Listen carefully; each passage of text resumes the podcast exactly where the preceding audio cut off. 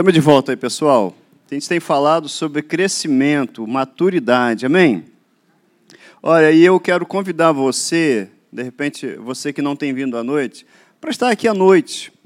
A gente está falando, e é o corpo, né? Sabe quando você vai à academia? E aí você faz, se você fizer exercício só para os braços, né? Aí você vai ficar desigual, tem que fazer exercício para os braços, para a perna, para o abdômen. E é, é exatamente isso que a gente está fazendo. A gente de manhã, de manhã estou trazendo aqui sobre uma mensagem sobre fruto do espírito, sobre maturidade, e à noite sobre fé, sobre aquilo que é fundamental e mais importante na nossa vida, que é o que é fé, é fé, porque da fé depende o nosso relacionamento com Deus. Está escrito: sem fé é impossível agradar a Deus. Então você só anda com Deus por fé. Só anda com Deus se crê nele. Porque se não concordar com Deus, como é que você, a Bíblia fala isso, como é que andarão dois juntos se não estiverem em acordo? Então não dá para andar com Deus discordando dele. E à noite a gente está falando disso, para trabalhar isso, porque a fé opera, amor é fruto do Espírito, certo? Amém? Está escrito, a gente já vai ler aí. Amor é fruto do Espírito também. Mas a fé opera pelo amor. Então venha de noite, Ouça a mensagem de noite, ou assista a mensagem da noite. Hoje o pastor Marquinhos que vai, vai com, com, continuar a essa série que a gente está falando de, de uma jornada, porque é uma jornada de fé. Uma coisa que eu tenho falado é, aqui, repetido, é que é, é, é uma jornada, né? E nessa jornada, se tiver risco, escuta isso e guarda no coração. Qualquer coisa que ponha em risco a sua fé, se afasta. Qualquer coisa que põe em risco a sua fé, se afasta disso. Porque vai pôr em risco a sua fé em Deus, tá? Vai pôr em risco aquilo que você tem de mais precioso, a companhia de Deus na sua jornada. Porque sem fé você não anda com Deus. Então tem alguma coisa, alguém, vou me envolver, vou me qualquer relacionamento, alguma coisa, vai pôr em risco a minha fé? Para lá. Vai pôr em risco a minha fé? Para lá porque eu não vou abrir mão, e você também, amém? De andar com Deus. Não vamos abrir mão de andar com Deus nunca. E aí Deus apresenta as pessoas certas para mim e para você. Deus apresenta e coloca as circunstâncias certas, porque o que Ele mais quer, o desejo dele, é continuar andando com você. E a gente está aqui, a gente, eu outro dia conversando com a Ludmilla, sabe? É muito a igreja, de uma forma geral, durante muitos anos ela teve um foco muito grande, está certo, de apresentar Jesus às pessoas, trazer as pessoas até Jesus, mas é muito mais que isso que a gente tem que fazer. O que a gente tem feito aqui, e eu tenho me esmerado nisso, é, é produzir ensino para fazer com que todos aqueles que estão na presença de Jesus permaneçam na presença dele. Porque tanto quanto, eu não vou nem dizer mais, mas tanto quanto é importante a ser apresentado e aceitar Cristo e chegar na presença de Deus é permanecer na presença de Deus. Que Deus quer uma jornada, e mais importante do que começar essa jornada, é terminar bem. Amém? Você vai terminar bem, amém? Vamos terminar bem. Melhor do que você começou é como você vai terminar. Amém? E Deus quer que você termine bem. Correto? Está de acordo? Quem está dormindo diz amém. Meu Deus do céu! Meu Deus do céu, me assustei agora. Estou brincando com você, tá? Eu estou brincando com você. Eu sei que você está acordado. E agora, então, acordou mesmo, né? Quem disse amém, acordou agora, né? Oh, meu Deus do céu. Senhor, muito obrigado por essa manhã. Muito obrigado porque nós estamos na tua presença e a tua presença é fonte de vida. Muito obrigado. A gente está declarando aqui no nome de Jesus que a gente jamais, jamais vai abrir mão da tua presença. Nós te louvamos e pedimos, Pai, que abra os nossos corações. Espírito Santo, fala a cada um de nós, cada um dos meus irmãos. Eu só quero segurar o microfone para você. Fala, nos ensina nessa manhã e produz em nós fé para a gente continuar nessa jornada. Produz em nós fruto do Espírito para todo mundo do lado de fora te enxergar em nós, te ver em nós. Essa é a nossa oração em nome de Jesus. Amém. Amém? Você está acordado? Quem está acordado diz amém. Pode falar com segurança, pode falar tranquilo. Quem está acordado diz amém. É isso aí, agora sim. Os dormindo ficam caladinhos. Não tem ninguém dormindo aqui não, aqui não tem isso não. Vamos lá, a gente tem falado sobre maturidade espiritual e eu quero dizer uma coisa. Alguém se lembra, perguntar, alguém se lembra de qual, do que, que eu falei no início desse ano, no final do ano passado, que foi a mensagem para esse ano?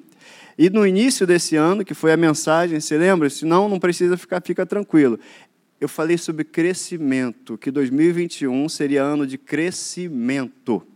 Amém? 2021 é ano de crescimento. Eu quero fazer um convite para você, para cada um de nós esse convite, você também que está em casa, para você fazer uma comparação de você hoje com você há um ano atrás, ou um ano e meio atrás. Cresci, cresci, Deus tem nos trazido para cá e nos trouxe para cá para a gente crescer. E a gente tem crescido, amém? E por que crescer? Por que crescer? Porque eu tenho que estar preparado, apto apto para as coisas que Deus tem para me apresentar e para te apresentar. E a gente precisa crescer. A palavra de Deus diz isso, que a gente tem que crescer. Ele quer o nosso crescimento. Por quê? Porque é o filho maduro que está pronto para usufruir daquilo que ele já tem preparado para mim e para você. Por isso eu estou falando de maturidade, por isso ao longo do ano eu tenho falado de coisas que estão ligadas a crescimento, a uma jornada. E você tem crescido, amém? Você não é o mesmo de ontem. Você está melhor do que um ano atrás. Amém? Isso, e amanhã você tá vai estar tá melhor ainda. Amém?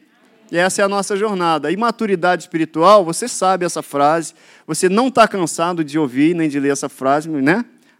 Para dizer, estou cansado de ouvir. Não, eu não estou cansado, porque isso é segurança para mim e para você. Maturidade espiritual não é ter muitos anos na igreja, não é ter nascido no berço cristão, não. Isso não diz nada para mim. Maturidade espiritual não é vir à igreja todos os domingos. Maturidade espiritual não é ter sido batizado nas águas. Ah, passei pelas águas. Maturidade espiritual é ser parecido com Jesus. O que diz a maturidade espiritual de mim, de você, de qualquer um de nós, é o quanto eu estou agindo de forma parecida com Jesus. Não que sejamos perfeitos, a gente é melhor que os outros. Não, a gente erra, erra, tudo bem. Mas a cada dia eu estou mais parecido com Jesus. A cada dia as minhas atitudes, meus pensamentos, minhas palavras refletem o reino de Deus que já está em nós. É isso é maturidade espiritual. É nisso que a gente tem que crescer. Tá bom?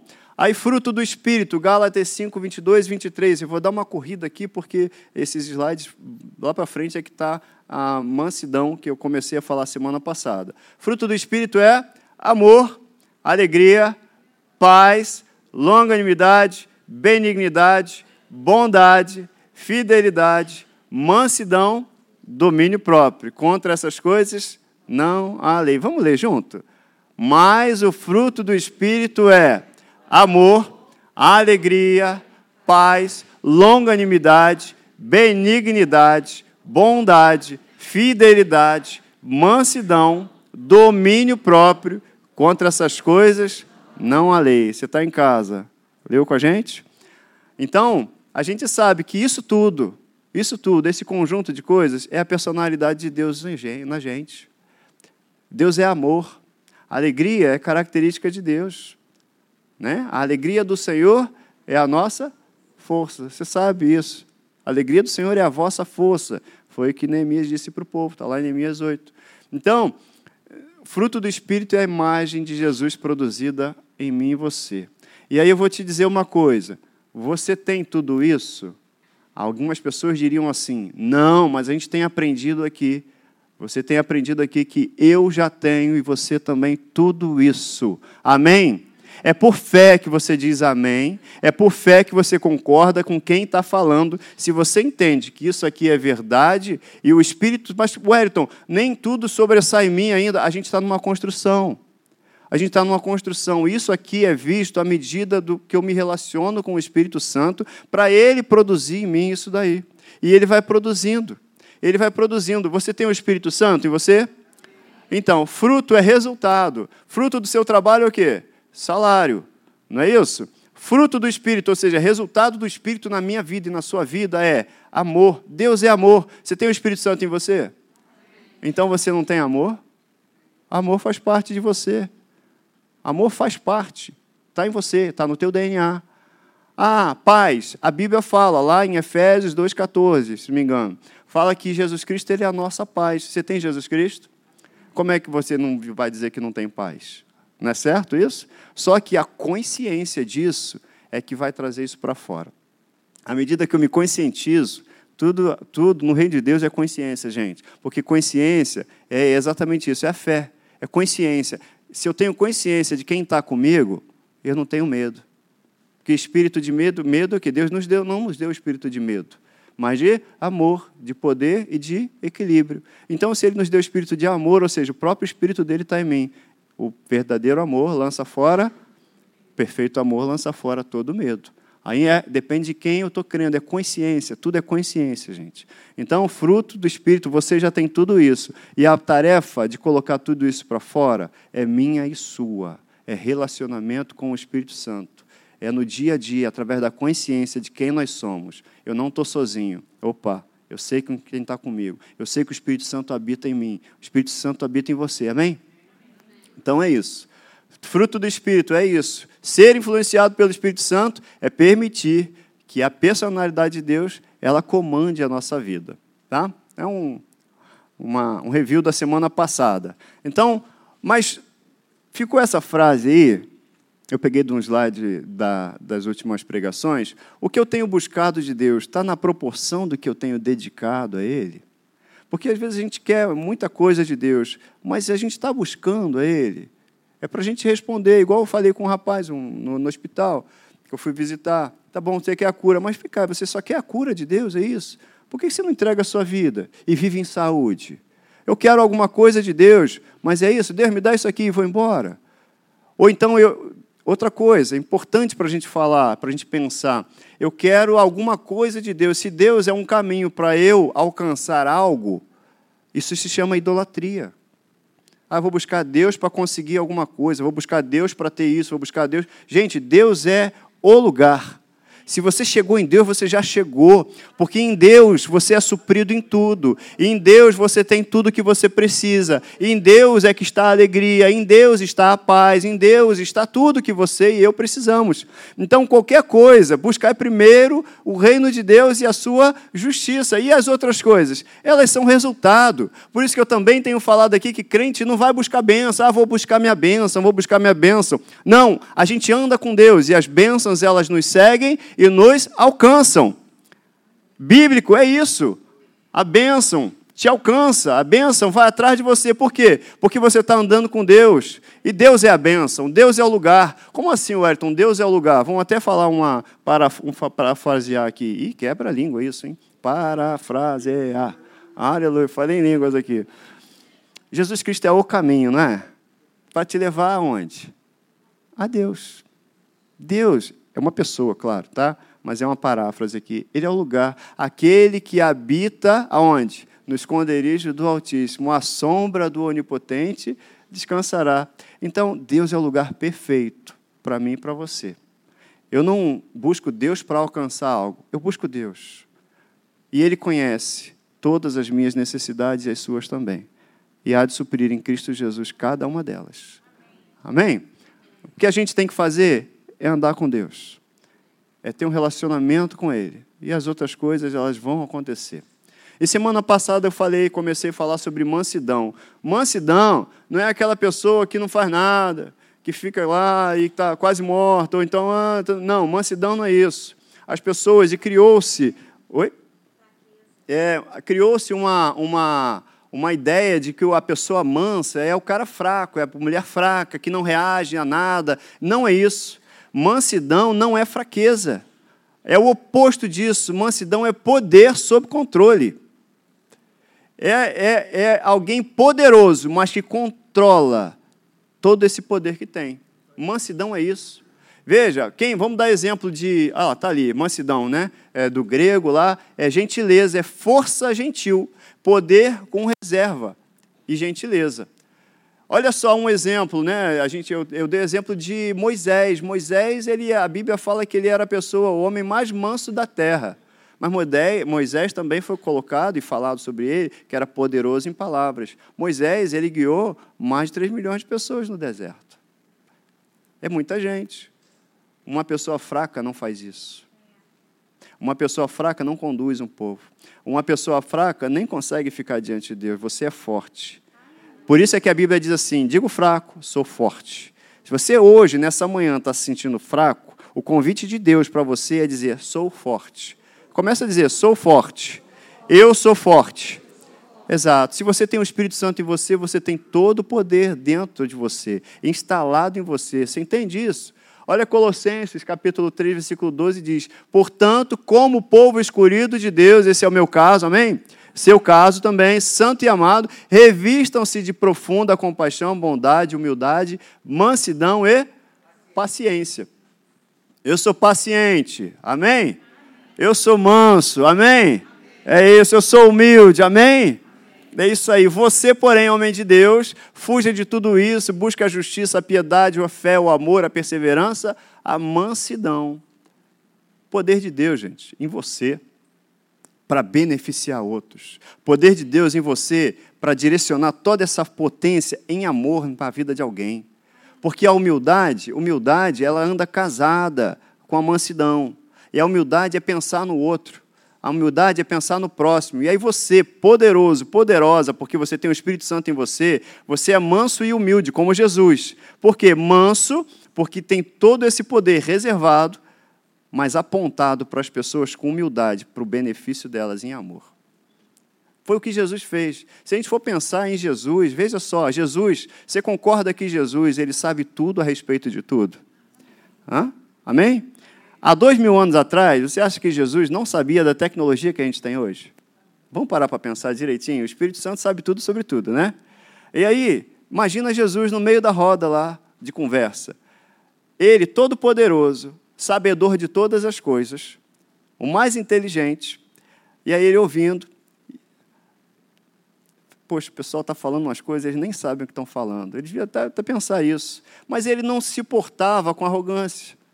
Pelo contrário, ele desceu até o nível de cada um com quem ele queria conversar, para ele conversar na linguagem, no entendimento de que cada um podia entender.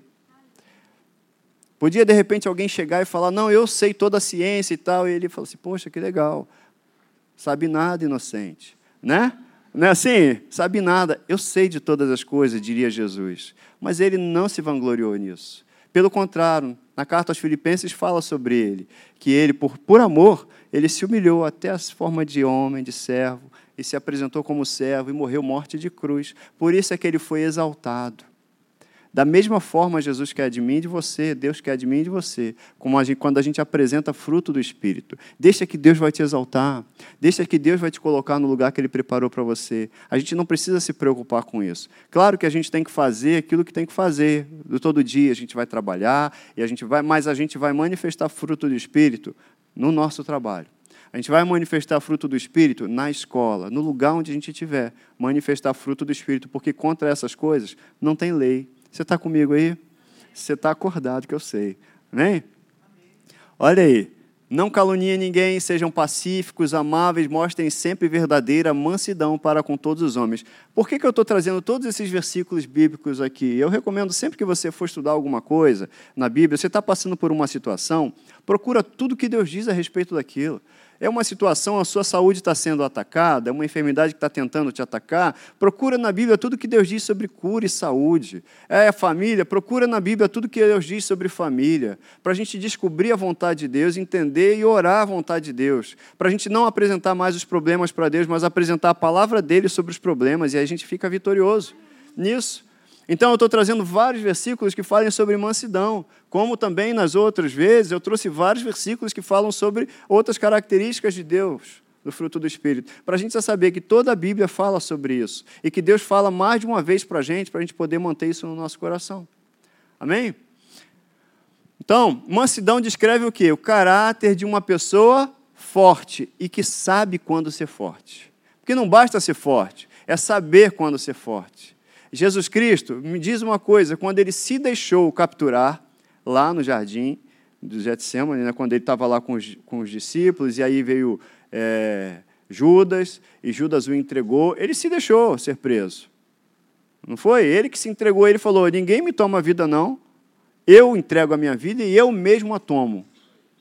Mas ele se deixou, ou seja, ele tinha todo o poder, mas ele se deixou. Então ele sabia, agora ele foi fraco ou foi forte? quando se deixou ser preso? Ele foi mais forte do que nunca, porque ele sabia de um propósito que estava diante dele e que ele não ia, por fraqueza alguma, abrir mão de cumprir o propósito de Deus na vida dele. Você entende que isso é fortaleza, isso é força, é não abrir mão daquilo que você sabe que Deus tem para a sua vida. É não abrir mão e não desistir, não parar no meio da jornada por causa de alguém, por causa de algum problema, por causa de alguma circunstância. Isso é ser forte. Isso é ser manso e humilde. Eu vou me submeter ao tempo, eu estou sendo manso e humilde. Eu vou me submeter a, a, a, a uma autoridade, estou sendo manso e humilde. Por quê? Porque eu sei que fazendo isso, de acordo com a vontade de Deus, eu vou chegar do outro lado lado, e eu não sou daqueles, como foi falado hoje de manhã, eu não sou daqueles que voltam para trás, que retrocedem.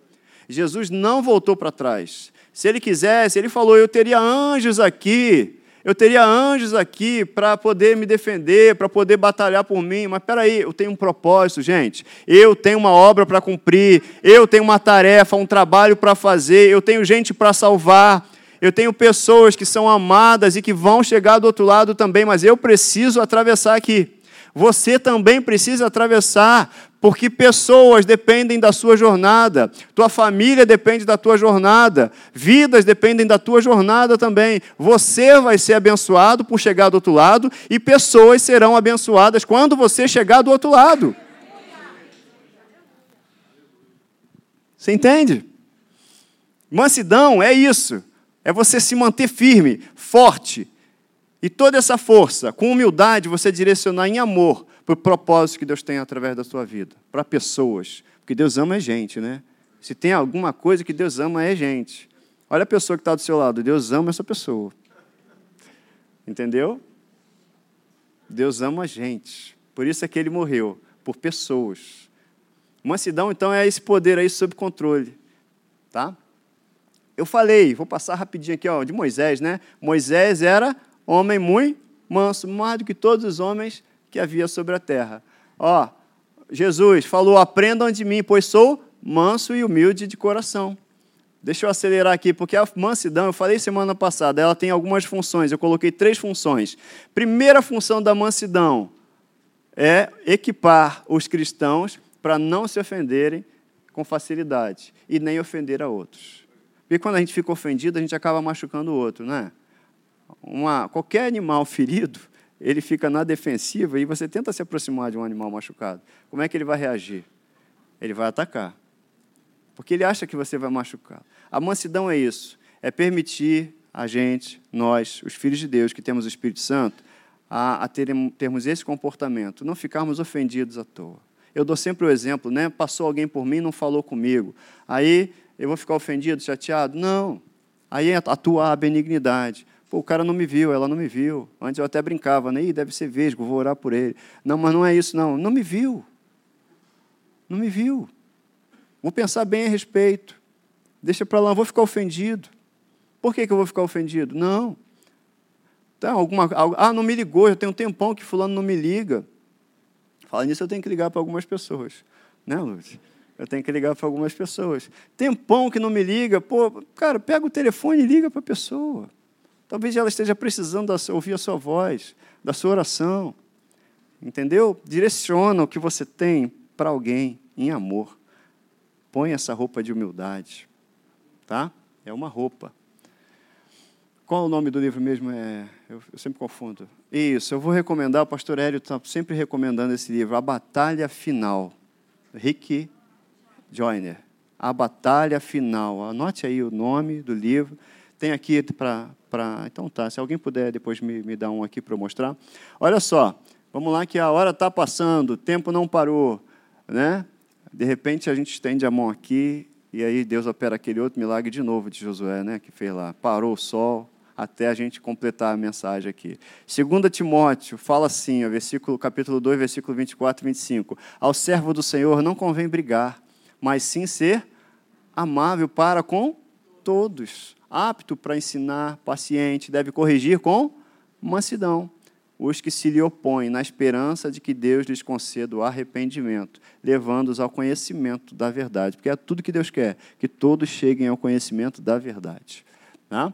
Outra coisa que é importante, que é o segundo ponto, além da gente não ficar ofendido facilmente, eu falei aí sobre ser humilde de espírito, que eu já dei uma passada aqui. O que é ser humilde de espírito? Humilde de espírito, a Bíblia fala em Tiago 1, 21, que fala: livrem-se de toda impureza moral, da maldade que prevalece, e aceitem humildemente a palavra implantada em vocês. Você sabe que eu costumo dizer isso: quem diz que sabe, não aprende.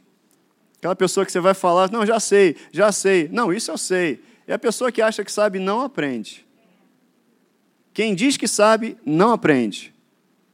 Então, quando a gente se posta e se coloca na presença de Deus e diante da Bíblia, tem que ser nesse posicionamento. Espírito Santo, me ensina. Porque, sabe, é o Espírito Santo que sabe tudo sobre tudo. E a gente sempre vai ter a aprender com Ele. E isso não é só na vida aqui na terra, não. É pela eternidade. O que, que você vai fazer lá no céu? Você vai ouvir Deus diretamente e vai continuar aprendendo sobre Ele com Ele. E é inesgotável isso.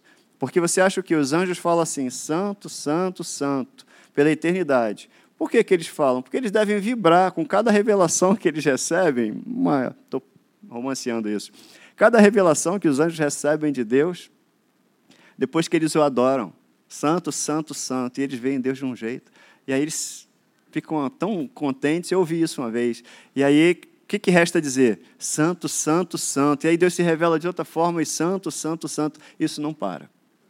Isso não para. Tá? Outra coisa, ser ensinável. Eu tenho que ter um coração ensinável que está dentro do que a gente falou. Sem humildade eu não aprendo, eu não recebo ensino. Sem humildade, humildade é favorecer o outro. Sem humildade eu não vou favorecer o outro, porque eu vou achar que eu sou melhor. Eu vou achar que eu que já sei. Eu vou achar que eu que tenho. Mas não, o que a gente tem é de Deus, está com a gente. E é para abençoar o outro. Jesus ele tem tudo, ele tinha tudo, toda a sabedoria, todo o poder, tudo foi dado para ele, mas ele direcionou isso para nós. É humildade em pessoa. É a humildade em pessoa. Jesus era a pessoa que podia andar de forma diferente, arrogante, mas não. Ele foi a humildade em pessoa. E é até hoje, né? Foi Jesus que lavou os pés dos discípulos. Olha aí, ele lavou os pés dos discípulos e dos doze que estavam lá. Estavam lá. Abre a tua Bíblia no cap... João, é rapidinho. Vou passar aqui, João. Deixa eu ver se eu acho aqui. Capítulo 13. João, capítulo 13, diz assim, a partir do primeiro versículo: Ora, antes da festa da Páscoa, sabendo Jesus que era chegado a sua hora, de passar deste mundo para o Pai, ou seja, já sabia que ia chegar a crucificação. E aí fala assim: tendo amado os seus que estavam no mundo, amou-lhes até o fim. Ele não retrocedeu em amar. Ele não retrocedeu, ele amou até o fim.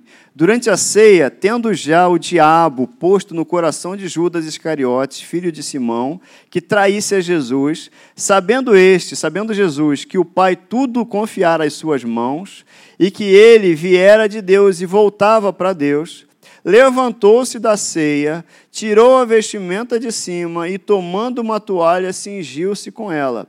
Depois deitou água na bacia e passou a lavar os pés aos discípulos e enxugar-lhes com a toalha com que estava cingido.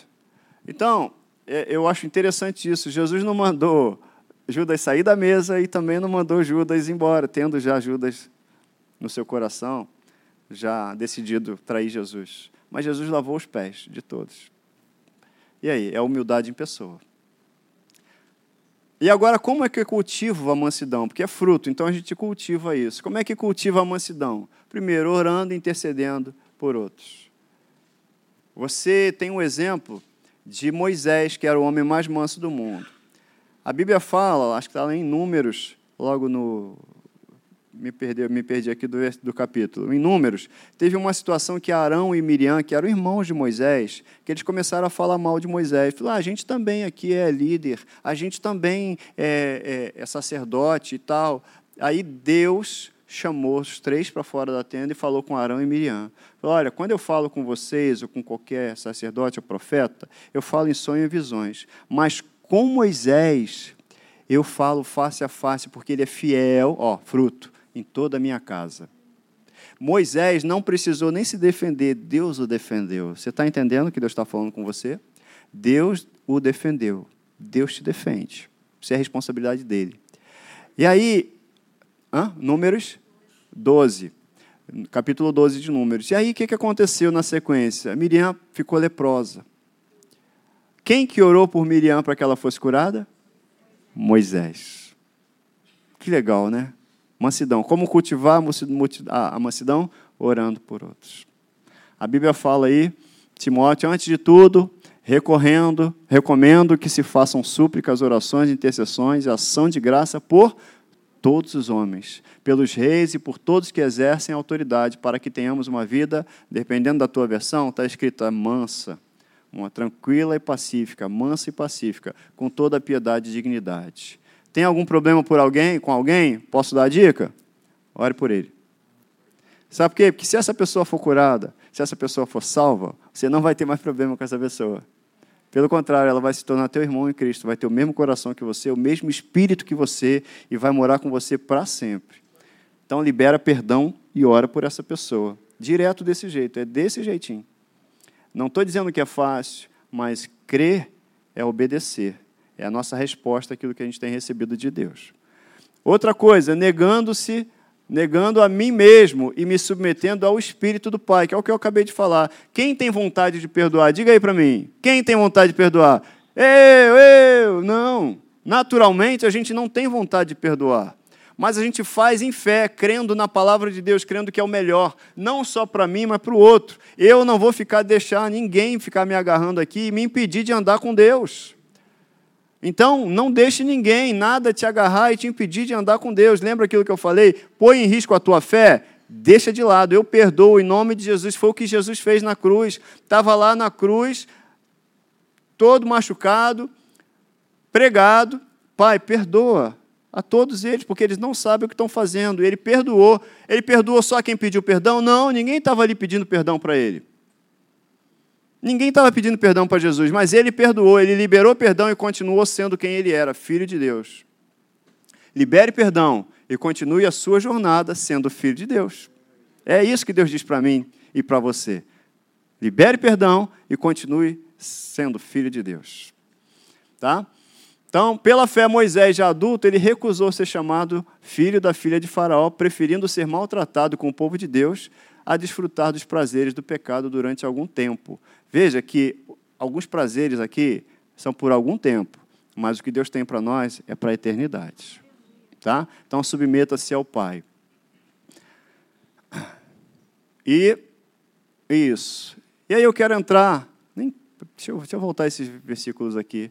Submeter-se ao Pai. Olha só o que diz Filipenses, capítulo 2, versículos 5 e 6. Seja a atitude de vocês o que? A mesma de Cristo, que, embora sendo Deus, não considerou ser igual a Deus que era algo que naturalmente ele podia se apegar. Mas qual foi a atitude dele? Esvaziou-se a si mesmo, vindo a ser servo, tornando-se semelhante aos homens e sendo encontrado em forma humana, humilhou-se a si mesmo, foi humilde, tá? E obediente até a morte, morte de cruz. Exatamente isso. Então a gente entende como é que eu cultivo mansidão, orando pelos outros me submetendo ao Espírito do Pai. O Espírito do Pai diz: perdoa. O Espírito do Pai diz: perdoa. Você tem alguém para perdoar? Libere perdão hoje. Continue a sua jornada com Deus. Não abra mão de andar com Deus, não. Tá? E aí, para falar disso, óbvio, a gente tem que falar de domínio próprio, que é a última característica que está listada lá em Gálatas. O que é domínio próprio? A minha carne diz assim: não, não, não, não, não, não aturo isso farinha pouca, meu pirão primeiro. Não é assim? Chorar a mãe, chora a mãe dele, não a minha. É assim que a gente era, mas a gente não é mais assim. Segundo a palavra de Deus, a Bíblia, vocês conhecem esses, esses jargões aí que eu falei? Não, alguns conhecem, né? Isso, é, o cara falando aqui que é antigo, antigo aí. Eu sou garoto.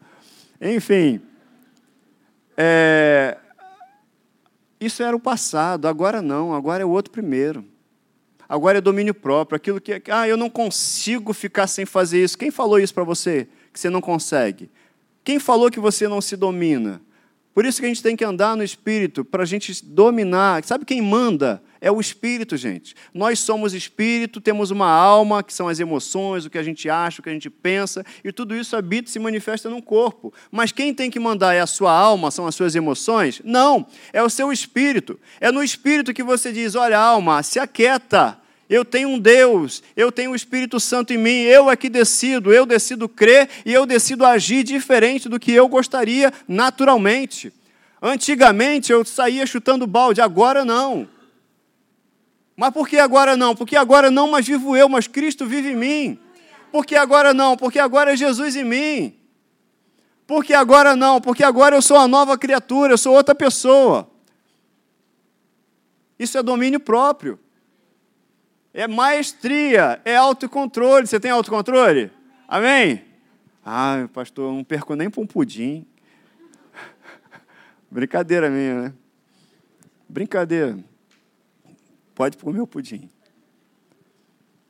Olha aí, a Bíblia fala, assim, eu estava lendo lá sobre essa palavra grega, fala assim, procedendo de dentro de si mesmo, mas não por si mesmo. Sabe, esse autocontrole não é você que vai fazer um esforço e eu tenho autocontrole, eu tenho, eu tenho, meu... Não, não é não.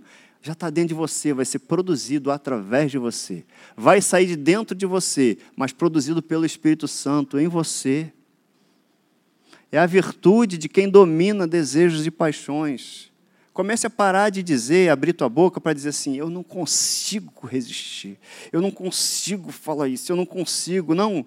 Começa, ao invés disso, colaborar com o Espírito que está em você e dizer assim: Espírito Santo, olha, eu tenho controle por causa da tua presença em mim. Espírito Santo, você tem o controle da minha vida. Começa a concordar com Deus em dizer, ao invés de dizer eu não consigo resistir a isso, começa a dizer eu consigo, porque o Espírito Santo está no controle e Ele está junto com o meu espírito, portanto eu domino aqui.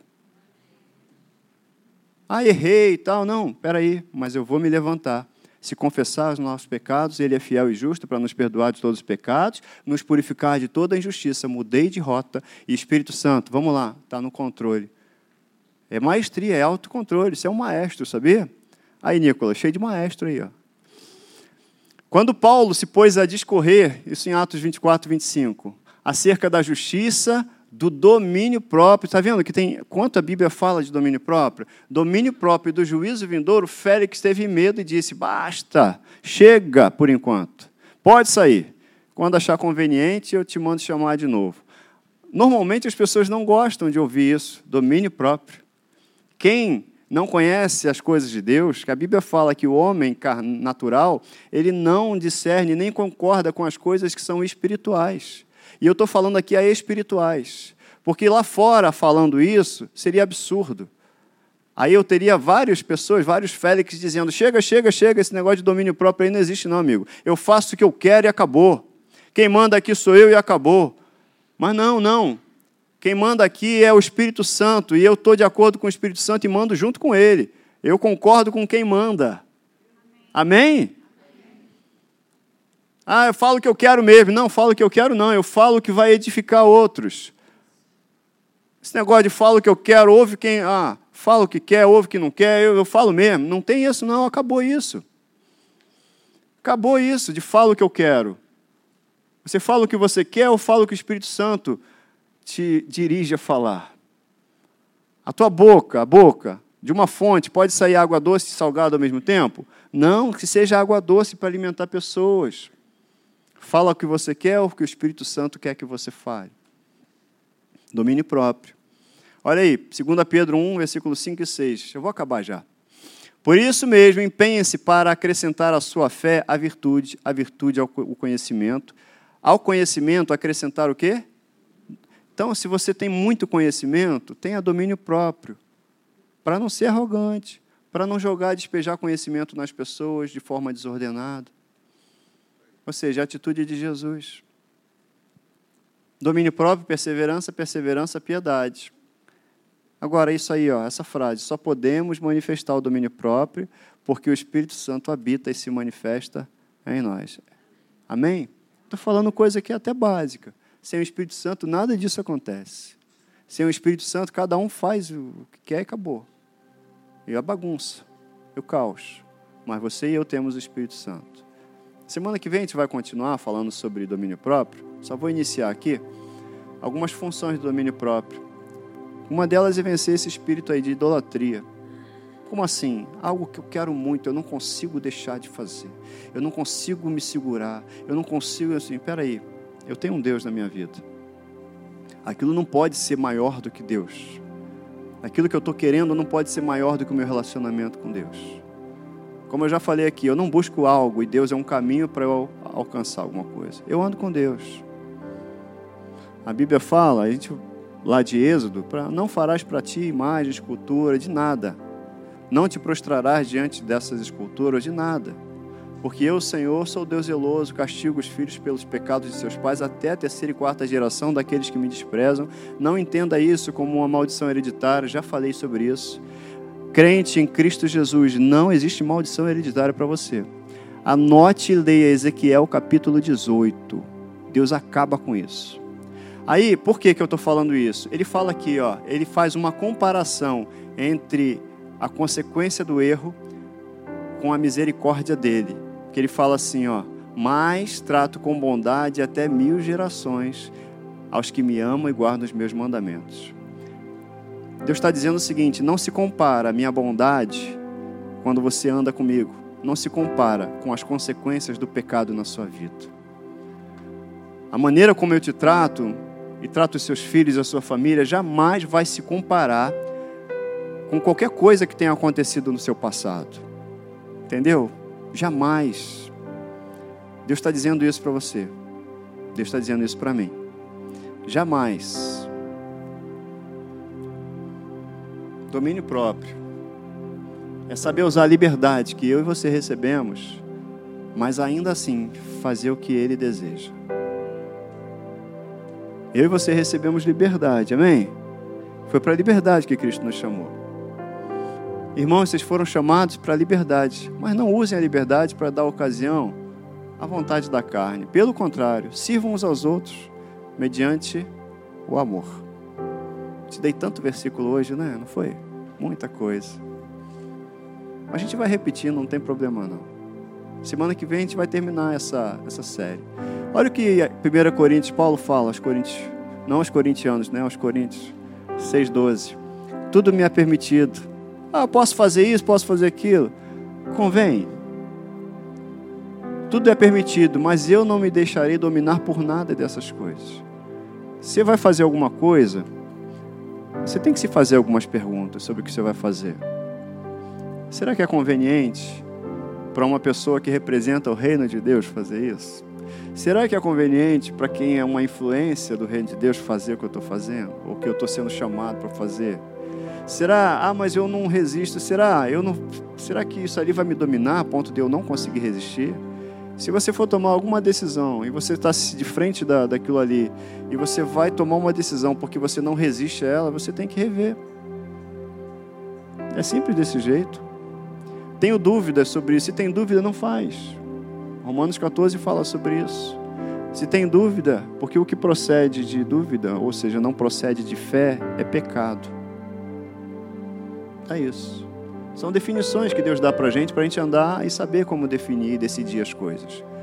Uma vez uma pessoa veio me perguntar sobre um negócio que ela queria fazer e tal, e o que, que você acha? É pecado, Hélio? Eu falei, se é pecado, essas são as perguntas, né? É pecado. Mas sabe, se está na dúvida, se veio perguntar, então é para não fazer. Faz não. Se está na dúvida, não sabe se vai agradar ou desagradar a Deus, então nem faz, não mete o pé não. Não vai. Não, gente, olha, não entre num caminho, mesmo que seja lícito, que seja legal, que seja bom, para até beneficiar pessoas, se você não for com Deus, tá bom? Vamos botar isso aqui no coração. Não vou começar, não vou começar as coisas, porque às vezes a gente quer fazer coisas que são legais, são lícitas, não são erradas, não é nem pecado. Mas se você for fazer sem a direção de Deus, você faz sozinho. E aí se cansa. Por isso que tanta gente na jornada com Deus, na jornada cristã, está aí no meio do caminho, para no meio do caminho porque se cansa, porque quer fazer um montão de coisa que Deus não mandou fazer.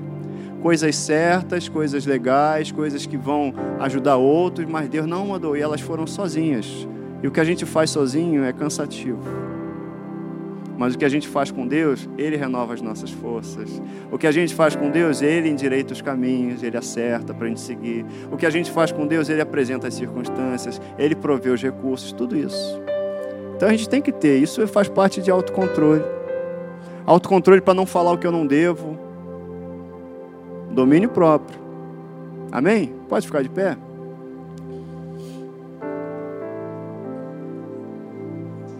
Te edificou essa manhã? Olha aí, autocontrole. Eu resisto à tentação de murmurar. Controlar a língua. Quando são muitas as palavras, o pecado está presente. Mas quem controla a língua é sensato. Provérbios 10, 19. Quem controla a língua é sensato. Quem é cuidadoso no que fala evita sofrimento. Olha aí. Tiago 1,26. Se alguém se considera religioso, mas não refreia a língua, Ih, está se enganando. Não tem valor nenhum que está fazendo. A Bíblia é muito direta para a gente, não é? Ela é simples e prática. Semana que vem a gente continua sobre isso aí. Mas você entendeu tanta coisa que foi falada aqui? Tanta coisa, né? A gente precisava ter mais tempo junto. Né?